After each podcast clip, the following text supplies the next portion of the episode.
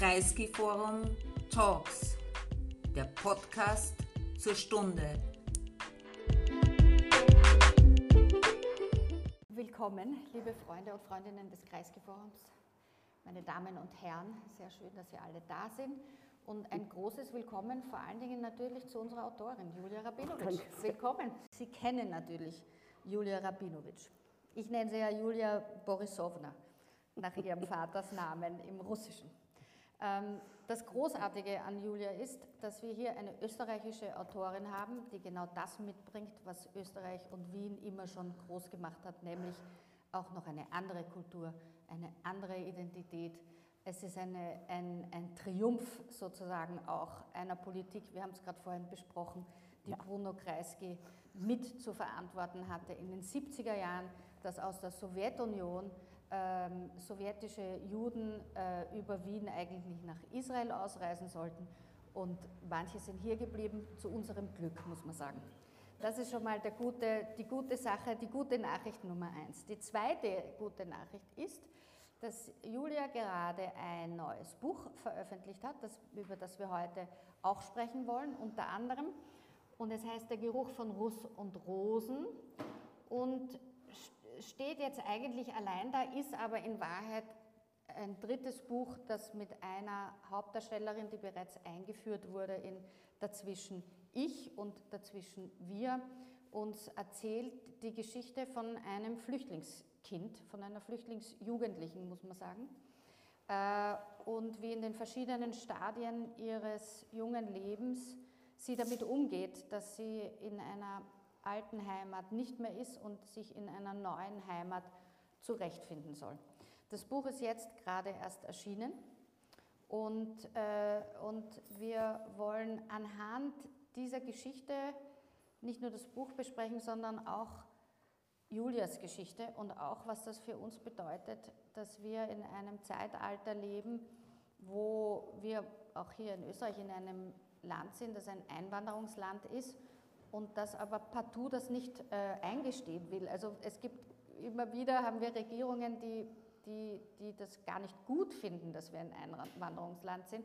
Und ich finde, man sollte immer in solchen Gesprächen, wie wir das heute haben, auch darauf hinweisen, dass es ein großes Glück ist, ein Einwanderungsland zu sein, weil das heißt ja erstens, dass unsere Wirtschaft hier so gut ist, dass die Leute kommen, wollen, dass unsere äh, demokratischen Institutionen so gut funktionieren, dass die Leute, die vor Krieg flüchten, hierher kommen wollen, weil es hier persönliche Freiheiten gibt, die sie dort in ihren Ursprungsheimaten nicht haben. Und außerdem ist es natürlich auch ein Zeichen dafür, dass äh, dieser, diese Idee des Einwanderungslandes sozusagen auch eine Bereicherung ist für die Gesellschaften, die diese Einwanderer bekommen und Einwanderinnen natürlich, muss man dazu sagen. Äh, in diesem Buch jetzt, ähm, äh, Julia, du hast viele Romane geschrieben, äh, unter anderem, also die, die, die bekanntesten vielleicht sind Spaltkopf und Herznovelle, was auch verfilmt wurde von der Elisabeth Scharang unlängst, Krötenliebe und äh, eben diese beiden, dazwischen ich und dazwischen wir, die äh, wie dieses Buch auch im Hansa Verlag erschienen sind, drehen sich eben um dieses Mädchen Martina. Ähm, du bist aber natürlich nicht nur Schriftstellerin, du bist auch äh, Malerin. Das liegt in der Familie, sowohl beide Eltern sind Künstler, Künstlerinnen. Äh, du hast aber auch sehr viel übersetzt. Du hast sehr viel geschrieben, auch im journalistischen Bereich. Eine deiner der Kolumnen, die ich immer sehr geschätzt habe, war äh, Geschüttelt, nicht gerührt ähm, im Standard, aber auch das Einserkastel natürlich äh, ist eine Institution mittlerweile. Also du bist nicht nur eine literarische Stimme, aber auch eine gesellschaftspolitisch sehr spürbare Stimme hier in Österreich geworden, aber auch in Deutschland. Ähm, aber dieses Thema, das beschäftigt dich ganz offensichtlich sehr, wie wir mit äh, Flucht, Vertreibung, mit alten und mit neuen Heimaten umgehen. Und wir haben jetzt eine Situation seit eineinhalb Jahren mit einem Krieg in der Ukraine, der sozusagen von deiner Ursprungsheimat veranstaltet wird, nicht, dass du daran schuld bist natürlich, aber es tut schon sehr viel mit einem, wenn man aus einer Kultur kommt, die sich plötzlich in einen diktatorischen Abgrund stürzt, ohne Not noch dazu. Äh, wenn also, ich böse bin, dann muss ich sagen, das ist nicht das erste Mal, dass, die, äh, dass meine Heimat in dem Sinne äh, sich in einen unguten Krieg gestürzt hat. Du meinst diese hier auch? Nein, ich meine schon Russland ja. sozusagen. Äh, damit meine ich die Tschetschenienkriege, unter ah, anderem die, die. Afghanistan-Kriege. Also es ist leider für Russland nichts Neues. Du verstehst dich schlecht? Okay. Okay, ich versuche zu schreien. laut. Vielleicht sollte ich mich auch nicht zu dir hindrehen, sondern genau, geht das so Publikum. besser? Ja. Okay, dann werde ich etwas lauter sein. Das fällt mir nicht wirklich schwer, das mache ich oft. Also es stimmt, es ist nicht der erste Krieg, es ist auch, hat auch der Krieg natürlich in der Ukraine nicht 2022 begonnen, sondern 2014 mit der Annexion der, der Krim und den ostukrainischen Gebieten, die einfach von grünen Männchen plötzlich besetzt wurden. Ähm, aber in der größeren Frage, wir ja. wollen jetzt ja nicht unbedingt über, die, über den Krieg an sich, aber das, was mit den Menschen passiert, die da aus dieser Kultur kommen.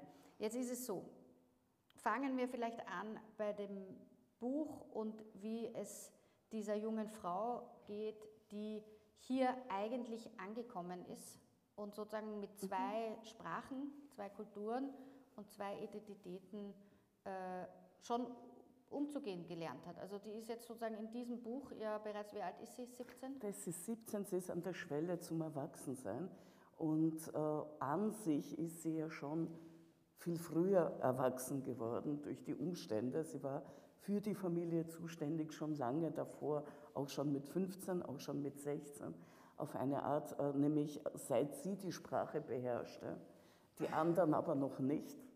Äh, das passiert übrigens sehr oft in Familien mit Fluchterfahrung, wenn die Eltern die Landessprache nicht vorher schon gekannt haben, zum Beispiel, wenn sie es erst lernen, ist es meistens so, dass die Kinder zuerst die Sprache erwerben. Einfach weil sie es schneller machen, weil sie mehr Kontakte haben, weil sie in die Schule gehen, die Eltern aber sich noch gar nicht betätigen dürfen. Also da fällt viel weg. Und diese Kinder erleben dann eine Art Umkehr der Familienstruktur. Plötzlich sind sie diejenigen, die durch die die Entscheidungen laufen, durch die die Gespräche laufen. Also diese Hierarchie, die üblicherweise in Familien herrscht, mehr oder minder, äh, wird umgekehrt. Ähm, das habe ich unter anderem auch selbst erlebt, äh, allerdings etwas leiser als Martina, denn meine Großmutter kannte Deutsch. Sie hatte eine Gouvernante und äh, hat Deutsch und Französisch mit dieser gelernt. Das heißt, meine Großmutter war hier die Erste, die die Sprache einzusetzen gewusst hat. Ich habe sie dann natürlich relativ schnell überholt, aber es war nicht ganz so, dass es nur ausschließlich von mir abgehangen hat. Kannst du dich erinnern, wie lange es gedauert hat, bis du Deutsch gesprochen hast und länger, dich wohlgefühlt hast drin? Schon länger. Also ich bin zwar ganz gut mit Sprachen, aber ich habe immer am Anfang so eine Leerlaufphase, wo ich unsicher bin. Und das war beim Englischen dann übrigens genauso. Es dürfte nicht nur mit der Flucht zusammenhängen, sondern wie ich damit umgehe, mit neuen Sprachen. Ähm, es hat schon sicher über zwei bis drei Jahre gedauert, bis ich das Gefühl hatte, es sitzt jetzt ganz gut. Und ähm, ehrlich gesagt, erst in der dritten Klasse Mittelschule. Und da war ich, da habe ich das Gefühl gehabt, das war ganz spannend, weil ich habe mich wahnsinnig angestrengt. Ich bin eine große Plaudertasche. Es war für mich schrecklich, dass ich nicht mit den anderen in der Geschwindigkeit und auch in der Art, wie ich sonst kommuniziert hätte, kommunizieren konnte. Das heißt, ich habe mich natürlich gewaltig angestrengt. Und irgendwann habe ich gemerkt, also ich wollte sie einholen. Ich war am Laufen sozusagen. Und irgendwann mal habe ich dann oder war es vielleicht sogar die zweite schon, bin schlecht im Erinnern. Aber irgendwann mal habe ich gemerkt, so, ich laufe allein. Ich bin in Deutsch die Beste. Hinter mir ist nach einiger Zeit nichts. Also ein großer, großer Abstand zu den anderen. Und das war ein sehr spannender Moment. Da habe ich das Gefühl gehabt, okay, jetzt bin ich mal da. Das merkt man auch bei Martina hier. Man hat den Eindruck, dass sie durch ihre Erfahrung natürlich auch reifer ist als ihre Freundinnen, die diese Erfahrung nicht machen mussten. Das ist ja ein, ein, auch ein Glück. Aber bei der Haupt, deiner Hauptfigur hat man das Gefühl, die hat sozusagen die Breite der Tragödie und auch der Normalität, die sie jetzt lebt. Das wirkt, wirkt sich ganz anders aus in ihr, wie sie sich auch tut und ihrem Empfinden. Vielleicht, wenn du ja. den Einstieg mal. Äh, ich mache mal den Einstieg. Äh, vor allem äh, muss man natürlich sagen, sie hat Gewalt erlebt also, oder miterlebt, äh, Todesgefahr erlebt. Das haben Jugendliche in ihrem Alter glücklicherweise hier nicht. Äh, und das macht sie natürlich anders. Das macht sie auch älter, erwachsener. Habe ich leider oft bei äh, Jugendlichen und auch bei Kindern beobachtet, die aus Kriegsgebieten gekommen sind. Ich habe ja relativ lang äh, für geflüchtete Menschen übersetzt äh, und dadurch, dass es nur Russisch war, äh, war ich natürlich mehr oder minder festgelegt auf Tschetschenien. Und da habe ich relativ viele, relativ schreckliche Dinge gehört, aus deren eigentlich dieses Buch entstanden ist ursprünglich und auch die anderen beiden. Alles hat seinen Preis, auch eine Rückkehr. Nein, vor allem eine Rückkehr. Vielleicht habe ich ja sieben Leben wie eine Katze und eine Vergangenheit, die für sieben Leben reicht, mit all ihren schrecklichen und schönen Wundern.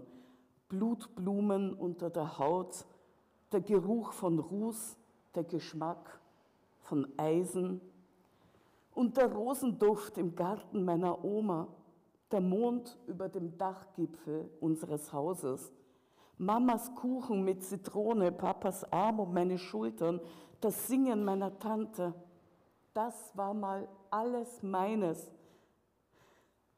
Nicht jede Reise findet ihr Ende. Manchmal geht sie weiter und weiter. Für die, die verschwunden sind, für die, die man nicht vergessen kann, für die, die man niemals aufgeben wird zu suchen. Sei nicht so kryptisch, würde Laura jetzt dazu sagen. Glaubst du, es interessiert irgendwen, deine Rätsel zu lösen? Schieß einfach raus, was ist. Und tu nicht so, als wärst du eine verdammte Sphinx. Und sie hätte natürlich recht. Und ich würde sagen, wenn ich ein Wappentier hätte, wäre es bestimmt ein Skarabäus. Ach was, ein Mistkäfer, würde Laura jetzt sagen.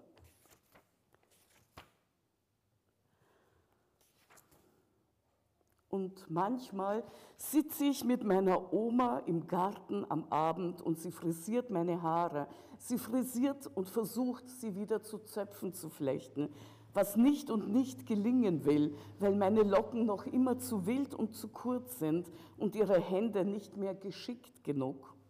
Nie würde ich jemand anderem erlauben, mich wie ein Kind zu behandeln.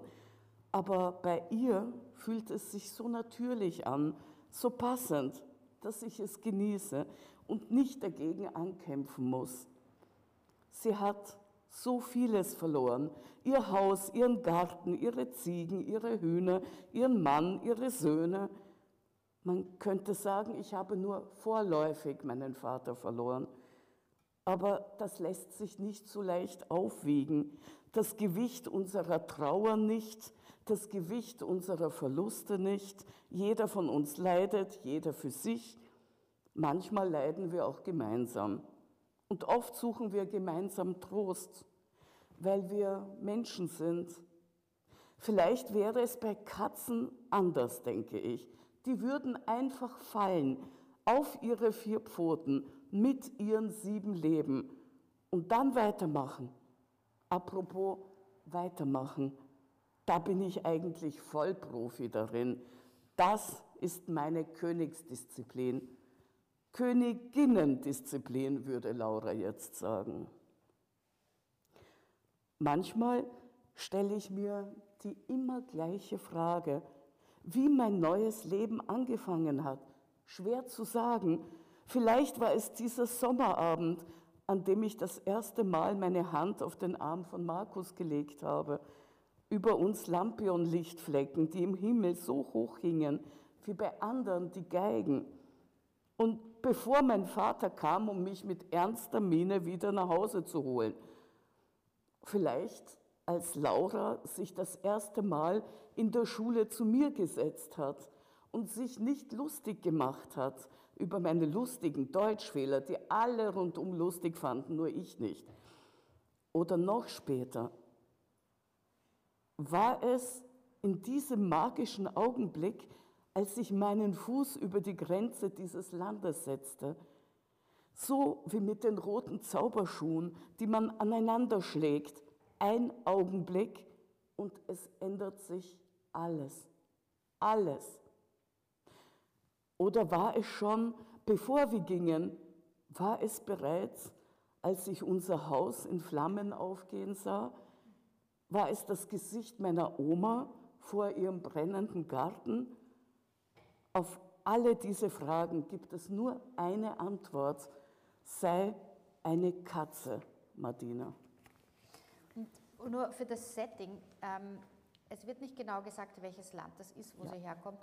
Das ist Absicht, nehme ich an, aber Ja. zur Orientierung, also die Bücher kommen raus quasi nach der Flüchtlingswelle, äh, äh, nicht Flüchtlingswelle, aber sozusagen dem, dieser ganzen äh, Situation, die 2015 bis 2016 sich ergeben hat. muss Also, was? ich muss da ganz kurz Ja, bitte, einhaken. sag. Es ist ein Zufall, dass es erst da erschienen ist. Ah. Es hätte nämlich 2013 erscheinen sollen. Und dann ist meine Lektorin gestorben, völlig unerwartet, eine junge Frau. Und das ganze Projekt wurde angehalten, bis es wieder eine Lektorin, die mir zugeordnet wurde, gab. Und dadurch ist das Buch erst 2016 erschienen. Ja. Äh, ähm, übrigens, ihr- ihr kanntet sie vermutlich alle im Sinne von als Übersetzerin. Wer nämlich den Film kennt, ziemlich beste Freunde. Das Buch hat sie aus dem Französischen übersetzt. Sie war auch Wie Literaturübersetzerin. hieß sie? Dorit, oh, und jetzt habe ich einen Riss, tut mir leid. Engel, einfallen. Holm, Engelmann, ich muss nachschauen, es tut mir sehr leid, das ist mir jetzt sehr peinlich, aber ja. Erster Filmriss für den heutigen Abend ist bereits Haben dokumentiert. wir alle ständig, das ist Ja, nicht das tut mir Problem. leid, ich schaue dann Problem nachher ist, dass nach. sie, dass sie von dir ging. Ja. Das war Ja, das und, Problem. ja, und äh, dann äh, begann 2015, während ich noch auf Lektorat wartete. Und für mich war klar, dass ich jetzt umgestalten werde. Mhm. Und da sind neue Szenen hineingekommen, die Ah. vorher nicht drinnen waren. Aber war vorher, weil du gesagt Und hast, vorher war es nicht neutral. Ich Ah. habe es umgeschrieben. neutral, Vorher war das Land durchaus erkennbar. Tschetschenien, es war Tschetschenien. weil du hast sozusagen oft übersetzt äh, für ähm, Flüchtlinge und Asylwerber, Mhm. Werberinnen ähm, aus dem Russischen und das war sozusagen das, das, das war, heute machst du das glaube ich nur noch ab und an oder ehrenamtlich, aber mach's nicht nur mehr noch- als Job, ja? Nein, schon lange nicht mehr. Äh, Das lag an zweierlei Dingen. Ähm, Die erste Sache war die, dass ich, als ich begonnen habe, immer mehr ins Schreiben hineinzugehen, ich auch mehr Lesereisen hatte und so weiter. Ich kann keine laufende Psychotherapie mitbetreuen, wenn ich nicht da bin, immer Ja. wieder. Das ist einfach unverantwortlich den Patienten und Patientinnen gegenüber. Äh, Also habe ich gesagt, bitte mich nicht mehr dort einzusetzen, weil dadurch jedes Mal die Kontinuität natürlich gebrochen wird, wenn dann plötzlich jemand Fremder da sitzt in einem doch durchaus sehr intimen Setting, äh, den die Person, die da übersetzt wird, nicht kennt. Äh, Und der zweite Punkt war aber der, äh, dass ich gemerkt habe, dass dieses Leid und dieses Trauma mich relativ ungeschützt trifft, weil ich ja keine Therapeutin bin und diverse Abwehrmechanismen nicht gelernt habe. Und ich war ja nicht nur auf Abwehr, sondern ich war extra offen, weil ähm, die Leute mir einerseits so be berührt und betroffen haben und gleichzeitig auch, weil ich so neugierig war, auch äh, weil ich äh, die Geschichten mir alle merken wollte, statt sie durch mich durchgehen zu lassen. Einfach auch, damit ich sie auch weitertragen kann, verändert, damit ich darüber schreiben kann. Das war für mich äh, eine sehr große Schule, was ich schreiben will natürlich und wie ich etwas schreiben will. Äh, nur äh, dadurch, dass es so offen in mich hineinkam, hat das relativ schnell zu Panikattacken geführt. und äh, zu Co-Traumatisierung. Das heißt, ich habe es zwar sechs Jahre lang gemacht, aber zwei Jahre davon war schon eine Qual für mich, wo ich auch das Gefühl hatte, ich bin es den Patienten und Patientinnen auch schuldig, ich kann jetzt nicht einfach gehen. Sie hatten einen guten Draht zu mir. Hm, als ich die Panikattacken hatte auf dem Weg nach Hause, habe ich mir noch keine Sorgen gemacht. Die Sorgen habe ich mir erst gemacht, als ich die Panikattacken bekam, bevor ich in die Arbeit kam. Und da habe ich gewusst, gut, das geht jetzt wirklich nicht mehr, weil äh, auch die Übersetzung dadurch natürlich leiden würde. Und gerade in einem therapeutischen Setting kommt es wirklich darauf an, dass man richtig den Ton trifft, weil manche Dinge sind nur angedeutet, gerade bei sexueller Gewalt zum Beispiel, egal ob jetzt an Frauen oder an Männern, da muss man sehr genau übersetzen, ohne dass es einen zurückreißt, weil man ja versteht, was das bedeutet, was man gerade hört, was nur angedeutet wird. Ähm Unglaublich schwierig eigentlich. Also gerade, also übersetzen ist ja schwierig oder simultan übersetzen ist ja schwierig genug, aber in einer therapeutischen Situation. Man darf nicht weinen, man darf kein Gefühl zeigen, weil das lenkt die Patientinnen und Patienten ab. Ja. Man muss versuchen, so neutral wie möglich zu bleiben. Mhm. Es kam auch ganz stark natürlich darauf an, mit welchen Therapeuten oder Therapeutin ich gearbeitet habe. Wir hatten alle möglichen Schulen sozusagen von systemischer Familientherapie, Sozialarbeit und auch Psychoanalyse. Und ich muss gestehen, die Psychoanalyse war sehr anstrengend, weil da wurde verlangt, dass ich mich nicht einmal mehr bewegen darf. Und dann bin ich so dort gesessen und der Patient hat mich dann immer so angeschaut, was mit mir los ist weil ich ihn weder ansehen durfte, noch irgendwie auf mich äh, die Aufmerksamkeit ziehen durfte, damit äh, dieser Kontakt nur über den Therapeuten läuft. Eine harte Prüfung. Julia. Ja, also stillsitzen ist nicht wirklich meins, sagen wir mal. Ja. Aber es war faszinierend auch, wie jede Schule damit umgegangen ist. Also auch das war für mich sehr, sehr spannend. Ähm, aber manche wollten meine Meinung dazu hören, manche wollten meine Einschätzung der Lage hören. Für manche war das absolut sakrosankt, dann mussten sie alleine machen.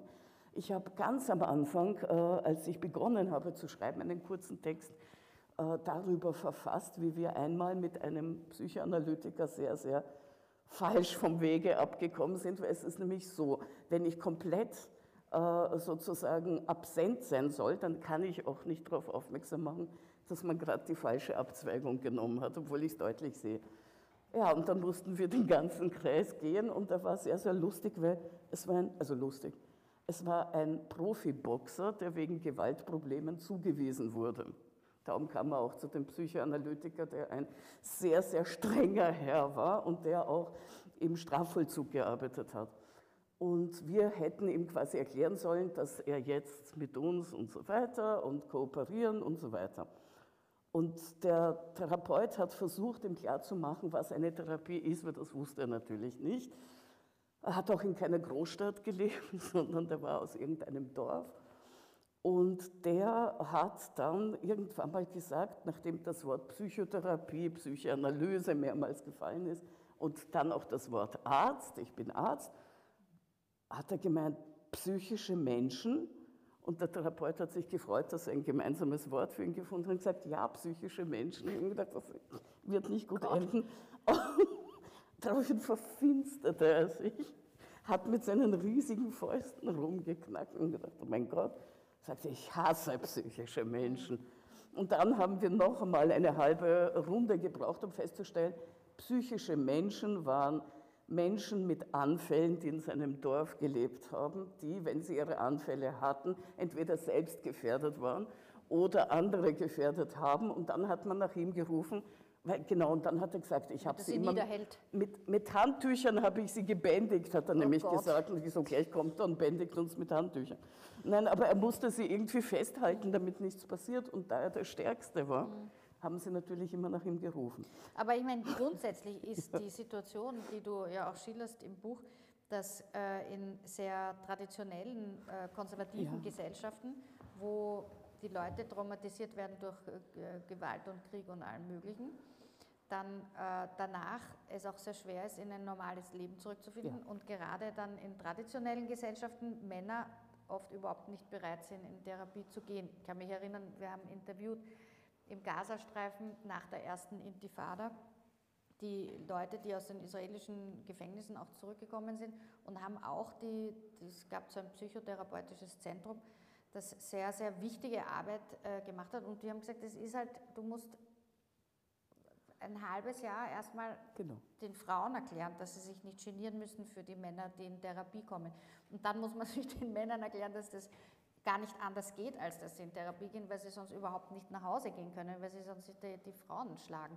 Und also das ist ja sozusagen, ich sage, ich fasse das jetzt mal so kurz simplifizierend zusammen, aber das sehen wir auch in deiner Erzählung, dass natürlich das für diese äh, komplett traumatisierten Männer, die, die das praktisch unmöglich ist, den Gedanken überhaupt erstmal zu fassen, in Therapie zu gehen, während es für die Frauen in deinem Buch noch relativ leichter zu begreifen ist, dass das ihre, ihre Integration, ihre Ankunft, Ankunft ihr, ihre, ihr neues Leben sozusagen leichter schaffbar macht, wenn sie sich mit einer Therapeutin treffen. Äh, das liegt aber auch daran, dass Frauen in strikt patriarchalen Gesellschaften oder Strukturen gewohnt sind, sich anzupassen.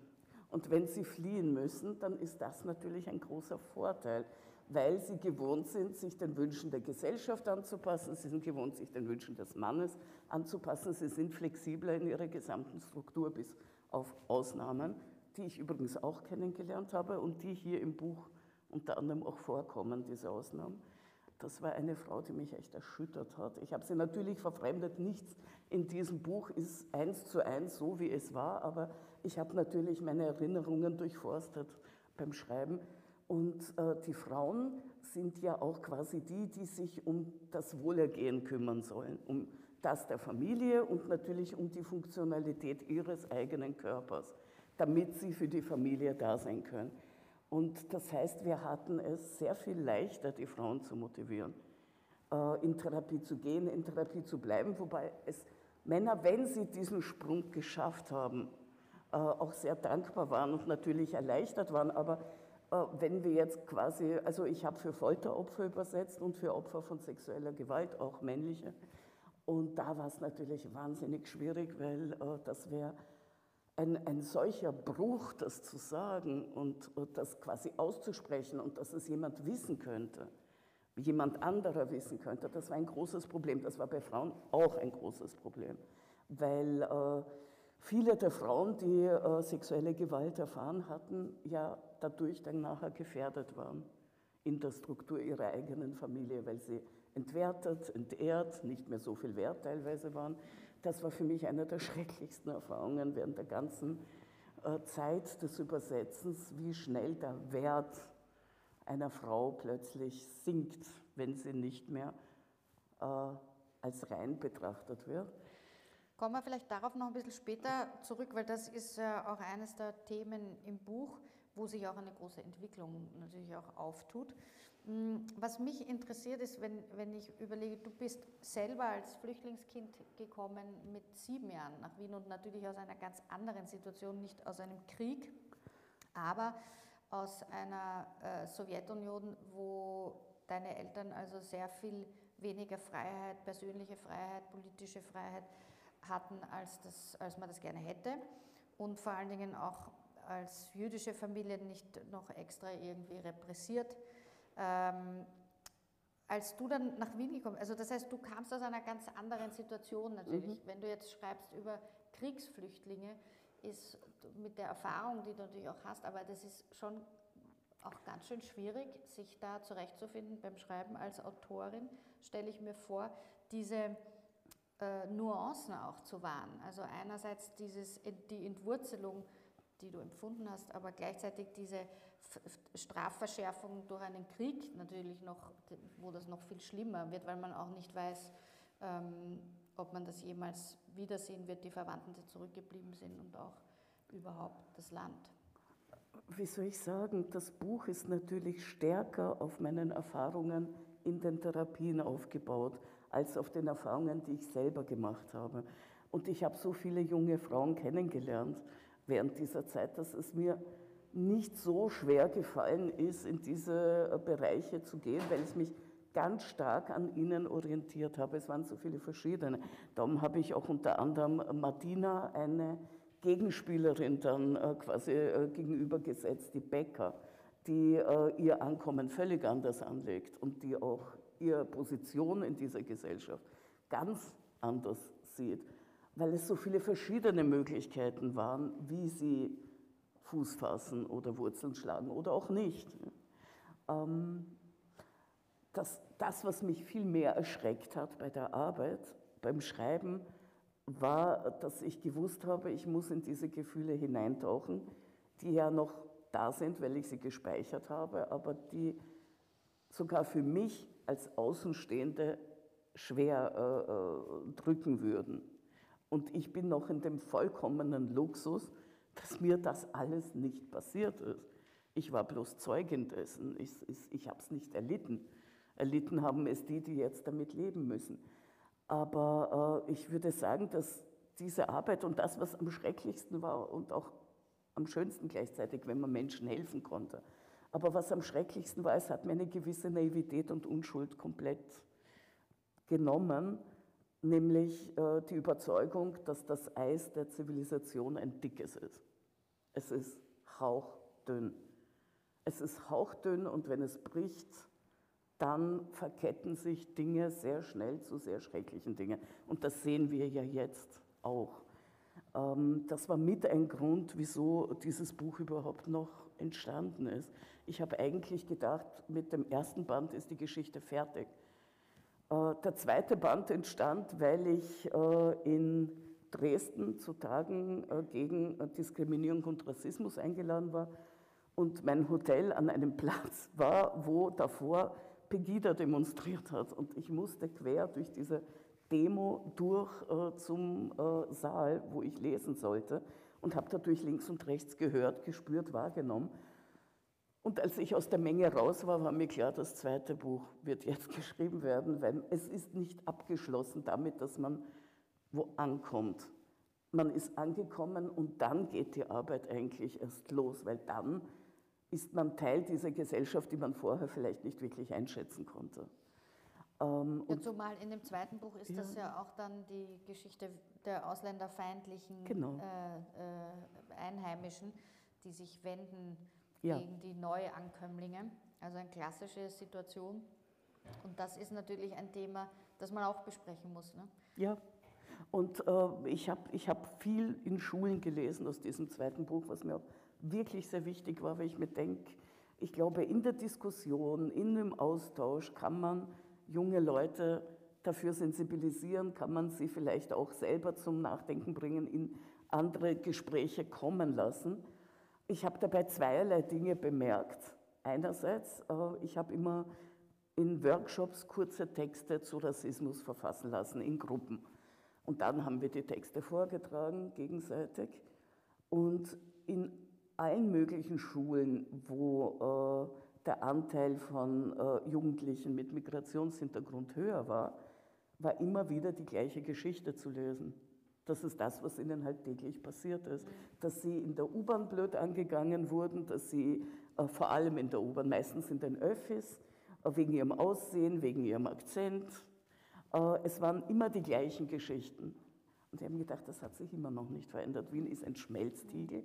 Ähm, eigentlich sollte es österreichweit anders sein mittlerweile, aber es ist es nicht. Ja. Und jetzt haben wir natürlich durch, was, in, was jetzt sozusagen, wo dieses Buch entstanden ist in der Zeit, den Krieg in der Ukraine und äh, Das war auch der Auslöser für ja. das Buch. Ich habe eigentlich gedacht, die Geschichte ist fertig. Ja. Und gedacht, nein, die Geschichte ist leider nicht fertig.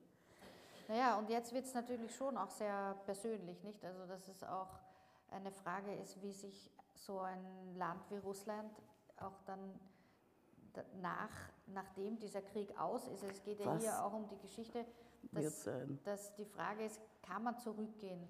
Das ist eine Frage, die sich vielen Ukrainerinnen und Ukrainern jetzt stellt äh, und stellen wird, wenn der Krieg hoffentlich aus ist. Ähm, ob sie zurückgehen oder ob ihr Leben bereits hier so ist, dass sie lieber da bleiben möchten. Äh, aber die Frage ist natürlich auch von denen, die äh, aus dem Land kommen, das den Krieg begonnen hat, in Russland, wie das weitergeht. Also wir haben alle viele russische äh, Freunde und Freundinnen und du in deinem Fall halt auch Familie. unter Umständen, weiß ich gar nicht. Hast du Ja. Cousins und Cousinen? Also so? viele sind schon weg und leben in Israel und in Amerika. Also ich, hab, ich, ich decke einfach alles ab, wo russische Juden hingegangen sind.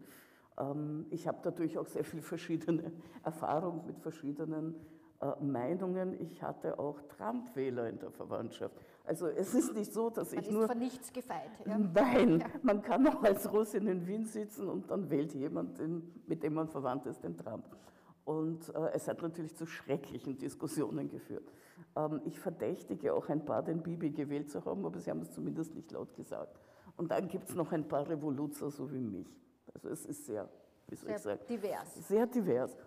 Und, Aber zu der Frage, ähm, wie man in Russland, wie man dann damit umgehen wird, Ja. äh, wenn der Krieg vorbei ist. Äh, also Ich- wird man schon hinfahren können. Die Frage ist, was ist dann noch da? Oder hat man auch, äh, ich frage mich dann, hat man auch ein, fühlt man eine Verpflichtung? Würdest du auch irgendwie denken, du müsstest auch irgendwie mithelfen, dass dort die Zivilgesellschaft sich auch erholen kann, dass sich das Land erholen kann? Ich fürchte, dass Russland ein sehr langer, sehr schmerzlicher Prozess bevorsteht. Ähm, viele Intellektuelle haben das Land verlassen, das heißt, es ist ein gewisser Brain Drain auch eingetreten. Ich habe Freunde, äh, die geflüchtet sind nach Beginn des Ukraine-Krieges, also äh, zum Beispiel die Maria Stepanova, die äh, jetzt auch auf der Leipziger Buchmesse ausgezeichnet wurde, die war unterwegs auf Lesereise und hat dann gewusst, sie kann nicht mehr retour, auch aufgrund ihrer Äußerungen davor. Die lebt jetzt in Berlin. Die habe ich jetzt in Berlin getroffen, nicht mehr in Wien sozusagen. Äh, Dann habe ich einen Kollegen, der schon lange, der lange gependelt hat zwischen der Schweiz und Russland und der jetzt schon sicher seit drei, vier Jahren nicht mehr pendelt, wobei bei ihm noch sehr viel mehr innige Welt in Russland ist als bei mir, äh, weil der als Erwachsener begonnen hat zu pendeln. Das ist äh, der Michael Schischkin, der auch sehr kritische Texte zu diesem Krieg verfasst hat. Äh, Ich sehe, dass sie fürchterlich leiden, auch an der, wie soll ich sagen, an der eigenen Ohnmacht im Exil sitzen, zuzuschauen, was da gerade passiert, wie äh, Propaganda äh, wirklich zum Normalmedium wird, ähm, die Meinungsfreiheit beschnitten wird, man das Wort Krieg nicht mehr aussprechen darf. Und wenn man sich die Sendungen ansieht, wo die Leute sich ja immer weiter radikalisieren und schreckliche Dinge, fürchterliche Dinge von sich geben, und das wird dann täglich über die Bevölkerung ausgekippt, plus die kritischen Stimmen, die weg sind und in Israel, in äh, Deutschland, auch in Österreich jetzt äh, sich befinden. Es wird ein schwerer Prozess, der auch von einer gewissen Schuldeinsicht eingeläutet werden muss. Und beim Tschetschenienkrieg, muss ich leider sagen, gab es 0,0 Schuldeinsicht daran. Und äh, ich glaube auch, dass das Nicht-Aufarbeiten des Afghanistan-Krieges, das Nicht-Aufarbeiten des Tschetschenienkrieges, äh, psychoanalytisch betrachtet äh, zu einer Art Wiederholungszwang führt, offenbar. Na, es, ist, es geht ja noch weiter zurück. Das Problem ist, es wurde halt auch nicht aufgearbeitet, dass man zum Beispiel 1944 die gesamte, das gesamte tschetschenische Volk äh, mit Zügen nach Zentralasien äh, Ja. äh, ver, Ja. ver, ver, Also die Stalin-Zeit ist meine, nicht aufgearbeitet. ist nicht aufgearbeitet ja. worden. Ja?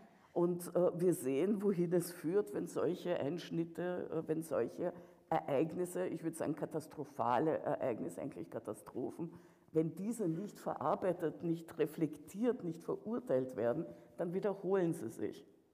Und ich habe ehrlich gesagt, ich bin wirklich sehr bestürzt darüber, dass ich nicht sagen kann, wie ich einen Ausweg sehe. Ich sehe keinen. Ich sehe keinen, weil äh, die Menschen, die geflüchtet sind aufgrund von Repressalien, die werden jetzt nicht sehr schnell nach Russland zurückkehren, weil es für sie gefährlich wäre. Ähm, die Menschen, die jetzt äh, Putin folgen, werden ihre Gefolgschaft vielleicht aufgeben, wenn er stürzt, aber sie werden es nicht hinterfragen, die meisten. Na gut, es sind jetzt die schweigende Mehrheit, sind die, die hoffen, dass das bald aufhört und sie eine gewisse Normalität wieder bekommen. Sicher hoffen sie darauf. natürlich äh, äh, So Jed, halt, jedes wie, Land hofft wie, wie nach ja. dem Dritten Ja. Reich, wo plötzlich niemand ein Nazi war, das wird sich dort natürlich auch so darstellen, dass die Zivilisten und Zivilistinnen versuchen, sofort zurückzukehren in, und ein neues Leben aufzubauen. Ja. Also, Also da ich- muss man sich ja auch ich- nicht solche Sorgen machen. Es ist Ich, eher ich kenne viele, die sagen, sie gehen nicht. zurück. Ja. Ja. Ja. Ja, Sie trauen sich nicht, sie wollen das nicht. Ähm, was in dem Fall sehr schade ist, weil sie wichtige Menschen wären für das Land. Na Ähm, gut, wir werden sehen. Was jedenfalls in, in vieler der Erfahrungen von Leuten, die flüchten müssen, wie du das auch schreibst, äh, einen wichtigen Teil einnimmt. Und das hat mir immer in deinen Büchern so gut gefallen, dass die, ein Teil dieser Erfahrung, die, die positiv war, dass du mitgenommen hast aus St. Petersburg, die großen äh, Familienfeste, die, die mit Essen voll geladenen Tafeln äh, und dass man das natürlich auch immer versucht, dann, wo, man, wo immer man ankommt, auch wieder zu reproduzieren. Ähm, äh, großartige Borscht-Schlachten und, und so weiter. Und das kommt hier natürlich auch sehr stark zum Tragen. Ja. Das ist natürlich auch gedankt. Äh, vielleicht ist das auch ein Teil deiner eigenen persönlichen Erfahrung, dass die Geschmäcker und die Gerüche aus, dem, aus der alten Heimat natürlich auch so wichtig sind, weil sie ja auch eine Verbindung darstellen. Und das äh, lesen wir dann auch sehr äh, hier in deinen Büchern auch, wie das, man hat das Gefühl, man, man schmeckt ein bisschen so den Nahen Osten oder den Kaukasus äh, in dem Fall mit. Ah, Ich glaube, dass Gerüche und Geschmäcker direkt ins Unbewusste andocken. Also die Erinnerung ist dadurch natürlich sehr stark getriggert, im Guten und im Schlechten. Aber wenn man das mit etwas Gutem verknüpft, wenn einem das das Gefühl von Heimat oder Zusammengehörigkeit gibt, dann ist es natürlich Medizin, sogenanntes Seelenessen, dieses Soul Food, äh, das natürlich auch geflüchtete Menschen versuchen anzuwenden, um ein Gefühl von Heimat, ein Gefühl von äh, Heimeligkeit, vielleicht nicht Heimat, es ist das Gefühl von heimelig sein, es ist äh, vielleicht wieder wo zu Hause sein, dort wo, wo man Zugehörige hat. Meine Familie hat ja andere Jüdinnen und Juden als Zugehörige bezeichnet und mir nicht gesagt, was das heißt. Und ich habe sehr lange gerätselt, was damit gemeint sein könnte. Ein Äh, Codewort. Es war ein Codewort. Ja. Ähm, aber äh, Zugehörigkeit sucht man vor allem auch im Exil wieder. Das ist das, was einem wieder Boden unter den Füßen gibt, das Gefühl der Zugehörigkeit. Es kann allerdings ein sehr breit gestreutes Gefühl sein. Es kann die Zugehörigkeit in einer Freundschaft sein, die Martina mit Laura entwickelt, die sehr tragend ist für ihr Ankommen. Das möchten wir jetzt sehr gerne äh, hören. Okay. Weil diese Freundschaft ist sozusagen das Rückgrat und die Hoffnung auch zwischen diesen Ja. zwei Mädchen. Äh, Was für mich sehr wichtig war, ist, bei Laura ist nicht alles easy cheesy, also auch ihre Familie hat Probleme. Es ist jetzt nicht jemand, der großzügig hilft und bei dem alles wunderbar in Ordnung ist. Es hat natürlich einen Grund, warum die zwei sich gefunden haben. Aber ähm, Laura und ihre, ich würde sagen, sehr äh, sichere, sehr ganze Sicht auf die Welt lässt Martina auch ein Stück heilen auf eine Art. Und Martinas Fürsorge wiederum lässt Laura heilen. Also es ist keine sehr einseitige Beziehung, obwohl sie materiell natürlich am Anfang eindeutig einseitig ist, denn äh, die Familie von Martina hat nichts, einfach nichts. Und die Familie von Laura ist offenbar recht gut aufgestellt und unterstützt sie auch. Aber das ist nicht der Hauptgrund dieser Freundschaft. Und äh, ich habe die falsche Stelle aufgeschlagen. Bitte, dieses Buch ist sehr neu. Ich lese gerade das dritte Mal daraus. Falls ich die Stellen nicht gleich finde, bitte ich jetzt schon. Ja, ja, das ist jetzt wieder was Schreckliches, das wollen wir aber nicht. Ich habe da zwar die Zeichen Da, drin, die aber es steht nicht drin, schöne Stelle, furchtbare Stelle. Laura weckt mich aus unruhigen Träumen und schleppt mich rauf in ihr Zimmer mit dem Versprechen einer schönen Überraschung. Die Überraschung besteht aus frischen Frühstücksbrötchen, goldgelber Butter, Fruchtaufstrichen, die wir aus den Erdbeeren und Himbeeren im Garten selbst gekocht haben, und einer Kanne Kaffee. Ich wäre eigentlich immer glücklich über so etwas. Im Augenblick sing, äh, ups, singe ich, ringe ich, Entschuldigung, mir jedoch ein Lächeln ab, um sie nicht zu kränken. Da, nimm, nuschelt Laura mit vollem Brötchenmund und trink, solange er noch richtig heiß ist. Was hast du denn da hinten aufgebaut? Nach dem zweiten Kaffee erkenne ich das übliche Laura-Arsenal. Farbflaschen, Bleichmittel in verschiedenen Töpfchen. Wir machen ein Experiment. Vergiss es, ich färbe mir meine Haare nicht so wie du und ich blondiere sie mir auch nicht kaputt so wie du. Wer sagt, dass das für dich ist? Du hast dir doch gerade erst die Haare gefärbt, lila und rot. Was willst du denn jetzt noch ändern? Es ist doch gut so, wie es ist. Laura grinst wissend wie eine weise Hexe. Wer redet von Kopfhaaren? Ich färbe mir die Haare unter den Achseln. Laura, echt, jetzt. Na was, ich will's ausprobieren und ich brauche dafür deine Hilfe. Ich seufze und freue mich, dass Laura es bei den Achselhaaren belassen will, wenigstens momentan. Sie steht da in einem alten BH, um den es nicht schade ist, mit über den Kopf verschränkten Armen, sie lacht. Und ich muss an Soldaten denken, an Menschen, die sich ergeben. Ein Bild, das so überhaupt nicht zu diesem Bild passt, das Laura von der ganzen Sache hat. Für sie bedeutet das hier nur Rebellion und Spaß und für mich manchmal etwas anderes. Eine große, unnötige Blödsinnigkeit. Ich trage das Bleichmittel vorsichtig auf ihr helles Haar in der zarten Achselhaut auf, dasselbe dunkelgold, das ich schon bei Markus so umwerfend sexy fand. Nur, dass er es nicht weißblechen wollte. Es juckt, es juckt, kreischt Laura. Ja, was machst du auch so ein Blödsinn, sage ich. Laura winkt ab. Du bist ja noch strenger als meine Mutter. Als das Achselhaar den silberweißen Ton angenommen hat, der Laura genehm ist, pinseln wir es mit dem heftigsten Fuchsienpink ein, das Laura hat finden können. Nach dem Auswaschen föhnt sie es auch noch selber trocken. Ich befreie meinen Geist und meinen Körper, sagt sie. Du spinnst einfach nur. Wenn sie jetzt die Oberarme hebt und senkt, leuchtet es in ihren Achselhöhlen auf wie Drachenaugen im Finstern oder Schmetterlingsflügel aus einem utopischen Wald. Nein, nein, ich hab's. Flauschige Babyflamingos.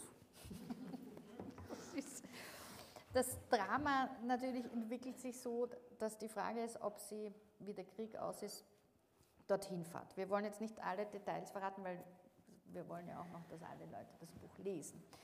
Ähm, aber äh, die Situation ist so, dass wenn man zurückkommt in eine Heimat, die man verlassen hat vor einer Weile, man einsteigt, also es geht ja uns manchmal auch so, ohne dass wir Kriegsflüchtlinge sind, dass man zwischen verschiedenen Orten, in denen man wohnt, äh, hin und her fährt und immer ein bisschen in einem anderen, in einer, in einem anderen Selbst steckt und dann merkt, dass man immer noch irgendwo anders eigentlich ist, obwohl man physisch wieder da ist. Und das ist natürlich noch viel stärker, wenn du aufwächst und nicht mehr Kind bist, wenn du zurückkommst ja. nach einer Weile. Und ähm, diese Szene, wie sie zurückkommt in das Dorf, ist halt schon auch besonders berührend, wo, wo, du, wo du schreibst, vielleicht mache ich ja gleich mir selbst die Tür auf. Sie muss zu ihrem alten Haus zurück und das hat sich natürlich verändert. Ähm, und nicht nur das, da lauert auch eine richtig ungute Überraschung in diesem Haus. Die lese ich äh, jetzt aber nicht. Im Übrigen, dieses Gefühl kenne ich selbst. Und das habe ich jetzt, nachdem du das ausgesprochen hast, habe ich es eigentlich begriffen, dass es nicht nur Martina natürlich empfindet, sondern auch ich äh, eine Parallele zwischen uns schon, weil äh, ich nach dem Fall des Eisernen Vorhangs mit 18 oder 19, äh, ich bin echt schlecht bei Jahreszahlen, merke ich, mit 18 oder 19 hingefahren bin. Und da war alles noch eigentlich recht so, wie es am Anfang war, äh, als wir weggingen. Und da war auch dieses Gefühl, ich reise durch die Zeit in meine Kindheit, weil ich war natürlich schon 18, 19. 19 ich habe das Land, ich habe das Land verlassen mit sieben. Und das war ein sehr verrücktes Gefühl, eine echten Zeitreise. Und unser Zimmer, ich bin in unsere Kommunalka gegangen, äh, in der ich gewohnt habe, diese sieben Jahre, und habe unser Zimmer mir anschauen wollen. Die haben mich nicht reingelassen. Also das war wirklich ähnlich. Fällt mir jetzt im, auf. Das war auch noch eine Kommunalka. Das war noch immer eine Kommunalka. Ja, heute ist das wahrscheinlich ein Oligarchen. Nein, nein, nein, nichts, immer noch. Unsere Kommunalka übersteht die Jahrhunderte. Alles? Ja, es sind noch immer viele Leute drin. Auch Wirklich? das Mädchen, mit dem ich befreundet war in Russland äh, als Kind, die Lernka, die im Spaltkopf vorkommt, die lebt auch noch dort. Also die ist nicht weggegangen.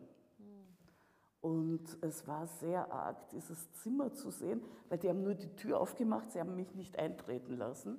Und ich habe nur so reingesehen und gesehen, die haben uns einen schönen Parkettboden mit grauer Farbe zugeschüttet und den Kamin entfernt, den wir gehabt haben, in dem mein Vater Fleischstangen gegrillt hat. Und das war für mich so der Inbegriff unserer damaligen Heimeligkeit. Und ich habe das nur gesehen um Gottes Willen. Und dann hat er mir schon die Tür wieder zugeschlagen. Das heißt, der Ausflug war sehr kurz in meine Vergangenheit. Du, aber ich frage mich, ob wir vielleicht zu dem äh, hinteren Teil des Buches auch noch kommen, ja. weil das, glaube ich, auch sehr interessant ist, um zu verstehen, dass natürlich die, weil wir darüber gesprochen haben, wie sich die traditionelle Gesellschaft sich nicht reproduzieren lässt. Ja? Darf ich vielleicht eine ja, halbe bitte. Seite nur mit diesen Erinnerungen von Go mir lesen ja. und dann mache ich Gut. das traurige Ende. Na, so traurig äh, ist es nicht, aber okay. Ja, der Ausschnitt, den wir ausgesucht haben, aber schon. Ähm, ja, da betritt sie gemeinsam mit der Tante das Dorf wieder, in dem sie so lang, also vier Jahre in ihrem Fall nicht gewesen ist. Diesen Apfelbaum da kenne ich, flüstert mir die Erinnerung zu. Amina streckt sich, reißt einen Apfel hinunter, steckt ihn in ihre Tasche. Diese Gartenmauer, auf der habe ich einst mit meiner besten Freundin gesessen. Wir haben mit den Beinen geschaukelt und Granatapfelsaft getrunken, Apfel gegessen und die Kerne auf die Straße gespuckt, in der Hoffnung, es würde sofort ein Baum aus ihnen hervorbrechen, wenn wir nur den richtigen Zauberspruch aufsagen würden. Das mit dem Zauberspruch hatten wir von ihrer Eltern Schwester, die sich bestimmt über uns schief gelacht hat. Als ich mich nach einigen fehlgeschlagenen Versuchen bei ihr beschwerte, meinte sie bloß, dass wir die Betonung falsch gesetzt hätten. Also saßen wir weiter dort und spuckten die Kerne, bis der Nachbar sich über uns aufregte. Ich höre ihr Lachen, höre sein Gebrüll, höre meinen Vater, der aus unserem Haus hinausstürmt, um den Nachbarn Einhalt zu gebieten. Der Nachbar schreit, Zauberei ist Gotteslästerung. Und mein Vater schreit, meine Tochter hat aber ein Recht auf Kindheitszauber und lacht. Der Nachbar flucht und nennt ihn einen Ketzer in bitterstem Ernst. Und dann sagt er noch, wirst schon sehen, was du davon hast. Und ich bemerke etwas in den Augen meines Vaters, das sich verdunkelt. Du wirst mir nicht vorschreiben, wie ich oder meine Kinder zu leben haben, brüllt mein Vater. Und meine Mutter, die die Streiterei von unserer Schwelle aus beobachtet hat, beeilt sich sehr schnell dazu zu kommen, meinem Vater sanft an der Hand zu nehmen, den Nachbarn mit einem strahlenden Lächeln zu bedenken. Es war eigentlich nicht einfach für sie hier zu leben. Das war also diese unsere kleine, nicht heile, aber vertraute Welt, bis wir sahen, was wir davon hatten. Das Ding ist, was ich immer so hart finde an der Diskussion hier, wie äh, Menschen, die von woanders hierher kommen, integriert werden sollen, müssen, wo, wo ich mir immer denke, vielleicht muss man die Leute gar nicht unbedingt in alles integrieren. Das ist ja auch eigentlich ein Begriff, der irgendwie so einschränkend ist. Aber ähm, was, was glaube ich, vielen von uns so fehlt, ist auch zu verstehen, wie schwierig es ist, wenn du aus einer Gesellschaft kommst, wo also die Mädels nicht auf Partys gehen dürfen und dann kommen die Familien hier an, die Mädels wollen auf Partys gehen, die Eltern verstehen irgendwie überhaupt nicht, wie das überhaupt auf die auf die Idee kommen können. Und das sind ja noch die einfachen Fälle, ja, soll man ein Kopftuch tragen oder nicht, äh, können die Frauen arbeiten gehen oder nicht. Äh, und all diese dieser im Zeitraffer durchgemachte äh, Modernisierungsprozess funktioniert natürlich oft auch überhaupt nicht. Und manchmal funktioniert er schon, was ja auch wieder seine guten Seiten hat, vor allem für die Frauen. Ähm, da, das kommt in diesem Buch natürlich zu einem grandiosen Finale, ähm, dass sich die Menschen in unterschiedlicher Geschwindigkeit dieser neuen Situation ja. anpassen. Ich finde, diese soll, weil wir sind nämlich schon, es hat schon die Kirchenglocke geläutet. Sind wir schon zu wir, nein, lang? Nein, es ist total alles okay. Ich kann auch ganz aber, schnell lesen. Nein, aber, nein, nein. aber dieses sollten wir auf jeden Fall zu Gehör bringen, diese Szene. Ah, es ist auch ganz wichtig zu wissen, dass es in Martinas Familie bereits eine Revoluzerin gegeben hat, nämlich ihre Tante, die der Vater aus diesem Grunde hasst, äh, weil äh, äh, quasi dieser Widerspruch der Frauen ja auch durchaus auch zu Hause schon geschieht. Es wird nur äh, nicht besonders leicht gemacht, diesen Widerspruch zu leben. Äh, ja, und Martina geht, so wie sie das Jahr wie der Vater, äh, ja, ich muss ganz kurz sagen, der Vater ist verschollen, der Vater wurde gefoltert, hat äh, klassische Symptome eines posttraumatischen Belastungssyndroms. Der Vater wird von Martina tatsächlich im Kriegsgebiet aufgespürt und heimgebracht. Und dann beginnt etwas, womit sie überhaupt nicht gerechnet hat. Es ist nicht mehr der Vater, den sie kannte, es ist ein veränderter, gebrochener Mensch, der es sehr schwer hat, wieder zu sich zu kommen. Ob es möglich ist, ist noch nicht klar. Und äh, der aber, solange auch Therapie und Hilfe und Psychiatrie verweigert, natürlich sich auch extrem schwer tut und massiv leidet und der nicht weiß, was in seiner Abwesenheit geschehen ist, nämlich dass Martina mit Riesenschritten in dieser neuen Welt unterwegs war und lauter Dinge tut, die er ihr verboten hat, als er noch da war und davon auch nicht mehr runtersteigen möchte natürlich. Und sie gehen gemeinsam auf ein Fest von äh, einer gemeinsamen Freundin und kommen mitten in der Nacht zurück, so wie sie das auch sonst in den Ferien oder am Wochenende gemacht hätte, nur jetzt mit dem Unterschied, dass der Vater ja wieder da ist. Bald ist der Winter da, denke ich, als ich das Gartentor öffne, um das Rad hineinzuschieben. Und dann erhebt sich gemeinsam mit dem Nebel noch etwas vor dem Haus. Ein Umriss im Dunkeln, ein Schatten im Pyjama. Laura macht vor Schreck einen Satz rückwärts zum Zaun. So kommst du also daher, knurrt der Schatten mit der Stimme meines Vaters. Er schwankt.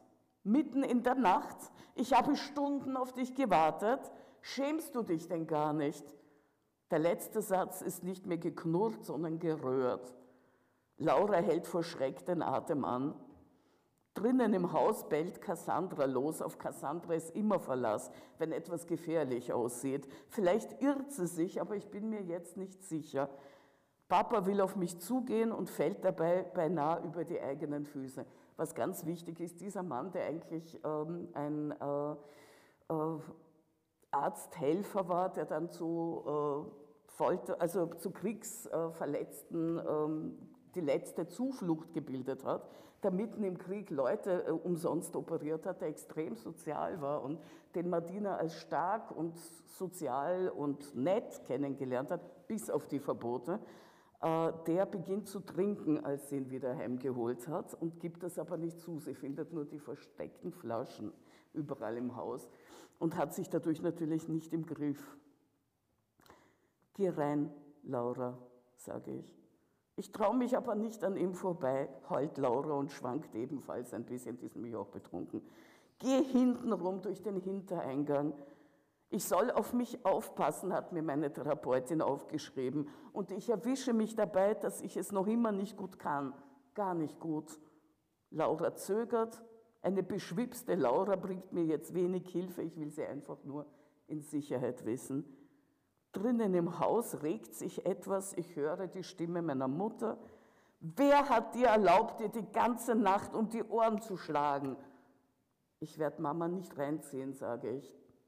Er kommt näher, aus seinem Mund strömt ein fürchterlicher Alkoholgestank. Geh mir aus dem Weg, Papa, sage ich. Du bist betrunken, du sagst jetzt Dinge, die dir später leid tun werden. Lass mich in Ruhe. Er wirft die Flasche, die er in der Hand hält, mit einer solchen Geschwindigkeit weg, dass sie unser Küchenfenster durchschlägt. Es regnet funkelnde Splitter. Jetzt geht auch im zweiten Stock bei Susi das Licht an. Ich gehe ein paar Schritte zur Seite, sicherheitshalber. Bleib stehen, brüllt er und greift nach mir. Ich drehe mich weg. Er bekommt noch eine Haarsträhne von mir. Zu fassender Zug an der Kopfhaut tut richtig weh und ich schreie auf. Ich habe über nichts mehr Kontrolle, wimmert mein Vater, holt aus und will mich auch noch schlagen oder nach mir greifen. Dabei verliert er das Gleichgewicht und fällt und brüllt. Wegen dir habe ich mich jetzt geschnitten. Ich fühle mich absolut tot, wie abgeschaltet.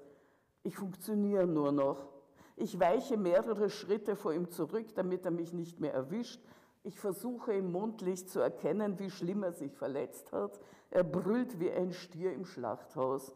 Mein ganzes Leben ist nur Scheiße, alles ist Scheiße, ich hasse es. Die Tür fliegt auf, meine Mutter läuft mir entgegen, stellt sich zwischen uns. Genug, Eli. Wobei die Mutter, die ihm noch nie widersprochen hat, noch nie, die jahrelang ganz, ganz eindeutig unterwürfig an seiner Seite gewesen ist, sagt sie mit einer Stimme, die ich noch nie bei ihr gehört habe, eine Stimme, die voller Wut und Empörung ist. Genug. Hinter ihr torkelt meine Großmutter hinaus mit offenem weißem Haar, das im Mondlicht wie Spinnweben aussieht und ganz zum Schluss ein kreischender Rami, der kleine Bruder, mit aufgerissenen Augen, Untertassen groß. Papa, was, hat er, was hast du denn, weint er und versucht meinem Vater zu erreichen, der sich ungelenkt in den Scherben wälzt. Meine Oma hält ihn zurück. Meine Mutter will meinem Vater aufhelfen. Er stößt sie so heftig weg, dass sie auch das Gleichgewicht verliert. Du hast deine Tochter in meiner Abwesenheit verkommen lassen. Rami brüllt noch lauter, meine Großmutter zögert, als ob sie sich nicht entscheiden könnte, um wen sie sich zuerst kümmern soll, nimmt dann Rami unter ihre Fittiche und führt ihn ins Haus zurück. Sie streiten sich nur ein bisschen, sagt sie zu ihm, sie werden sich wieder vertragen. Ich reiche meiner Mutter die Hand, ziehe sie hoch, wir blicken uns kurz an, entschlossen, geschockt. Das ist der Moment, in dem wir beide wissen, es kann nicht mehr so werden, wie es war. Der Garten dreht sich, der Himmel dreht sich, der Mond dreht sich, mein Vater sitzt in Scherben und blutet an der Hand und brüllt wie ein Irrsinniger. Was heißt da wie? Er ist irrsinnig. Er ist nicht, wie mein Vater war. Das Einzige, was ich gerade noch zustande bekomme, ist, ich versuche zu atmen. Und nachdem Johann meinen Vater hochgezerrt und ihn mit festem Ruck auf die Bank gesetzt hat, nachdem er ihn zuerst geschüttelt hat, nachdem er ihm sehr deutlich gesagt hat, dass er jetzt entweder die Polizei ruft oder mein Vater sich beruhigt und mein Vater vermutlich alles verstanden hat wegen Johanns Gesichtsausdruck, obwohl ich gar nicht übersetze, nachdem mein Vater mehrmals versucht hat, sich wieder loszureißen und irgendwann zu einem Häufchen Elend zusammensinkt auf der Bank, auf der er immer mit Rami saß, mit Johann rauchte und mit mir sprach, da merke ich erst, dass ich weine und dass meine Mutter die ganze Zeit schreit. Lass sie in Ruhe, schreit meine Mutter. Und dann sagt sie noch, du kannst nicht mehr bei uns bleiben, nicht so. Kein leichtes Buch, aber ein wichtiges Buch, glaube ich. Ähm, eigentlich richtet sich so ein 16, 17-Jährige ein Jugendbuch sozusagen. Ich habe es eigentlich für alle angedacht. Ja. Ich versuche möglichst wenig Unterschied zu machen zwischen einem Jugendbuch und einem Erwachsenenbuch, bis auf eine Sache vielleicht. Ähm, wenn ich weiß, dass dieses Buch mit Sicherheit auch Jugendliche lesen werden, dann bringe ich mehr Hoffnung hinein als für die Erwachsenen, weil ich finde, dass die Hoffnung für äh, junge Menschen noch unglaublich wichtig ist. Denen kann ich nicht die ganze Brutalität bestimmter Situationen einfach aufsetzen, ohne ihnen Hoffnung zu lassen. Äh, ich bin brutaler bei Erwachsenen, muss ich schon festhalten. Ich, also für mich muss ich sagen, äh, äh, funktioniert das mit der Hoffnung sehr gut und ich habe das Buch sehr, sehr gern gelesen und kann euch das auch nur sehr ans Herz legen. Ich glaube, es ist wirklich gut für jung und alt